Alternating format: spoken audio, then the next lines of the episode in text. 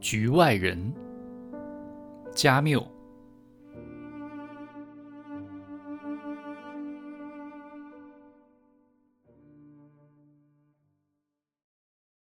一个夏天替代另一个夏天，说到底，就如白驹过隙。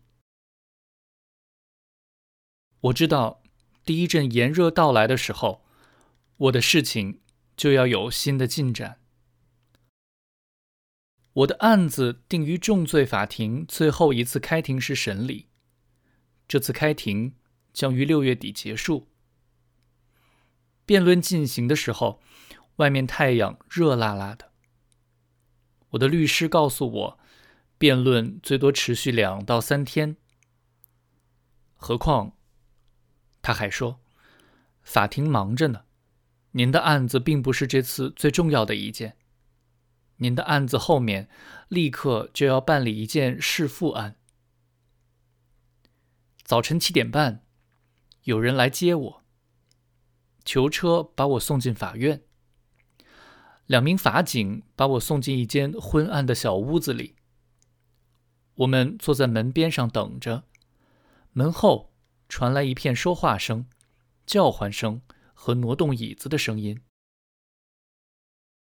所有这些喧嚣，都让我想到那些街区里的节庆。音乐会之后，大家清理场地来跳舞。法警告诉我得等一会儿，其中一个还递给我一支烟，我拒绝了。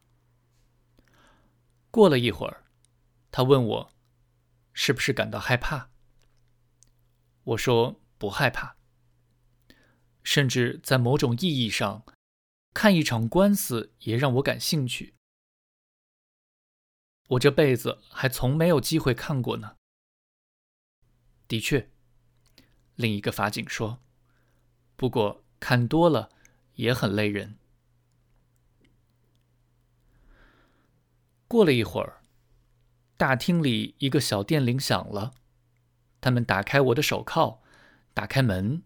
让我走到被告席上去。大厅里挤满了人，尽管挂着帘子，有些地方还是有阳光渗透进来。空气已经闷到让人窒息，窗户都关上了。我坐下，两个法警各站一边。这时候，我发现一排面孔，在我面前，他们都在望着我。我明白了，这些是陪审员，但我说不上来这些面孔彼此之间有什么区别。我只有一个印象：我正在电车上，面对着一整排的旅客，他们盯着新上来的人，想看看有什么滑稽的地方。我知道这种想法很荒唐，因为在这里，他们要找的不是滑稽的地方。而是罪。不过，并没有太大的区别。反正，我就是有这样的念头冒了出来。那么多人挤在这间密闭的大厅里，也让我有点晕乎。我又看了看陪审团，还是一张脸也看不清。一开始，我并没有料到大家都迫不及待的想看我。平时没有人会关注我是谁。我需要费点劲才明白我是这一片骚动的起因。我对法警说：“这么多人。”他回答我说：“这是报纸的缘故。”说着，他指给我看坐在陪审员座位下面桌子边上的一群人，说：“他们在那里。”我问。谁？他说：“报社的人呗。”他认识其中的一位记者。那人这时也看见了他，并且朝我们走来。这个男人已经有点年纪，脸上有点皱纹，看起来倒是挺和善的。他热情地握了握法警的手。这时候，我注意到大家都在互相打招呼。互相交谈着，好像在俱乐部里碰到同一个圈子里的人那样高兴。我明白了，为什么我刚才会有那么奇怪的感觉。我觉得自己像是个多余的人，是个擅自闯入的人。然而，那个记者微笑着和我说话了。他对我说：“希望我一切顺利。”我谢过他。他又说：“您知道，我们有点夸大了您的案子。夏季对报业来说是个淡季，只有您的事和那宗弑父案还有点报道价值。”于是他指给我看他刚刚离开的那群人中的一个小个子男人。那人看起来像是只胖乎乎的鼬，戴着一副黑边大眼镜。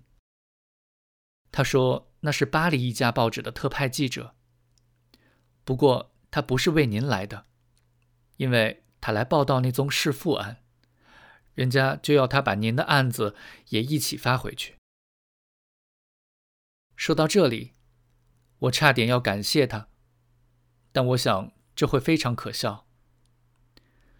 他对我做了个亲切的手势，便离开了我们。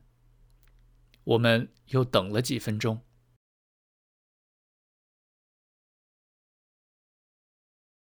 我的律师到了，他穿着长袍，周围还有许多同行。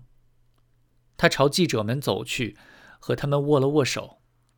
他们打趣着，大笑，显得非常自如，直到法庭上响铃为止。大家都回到各自的位置。我的律师朝我走来，跟我握手，建议我回答问题要简洁，不要主动说话。剩下的就交给他了。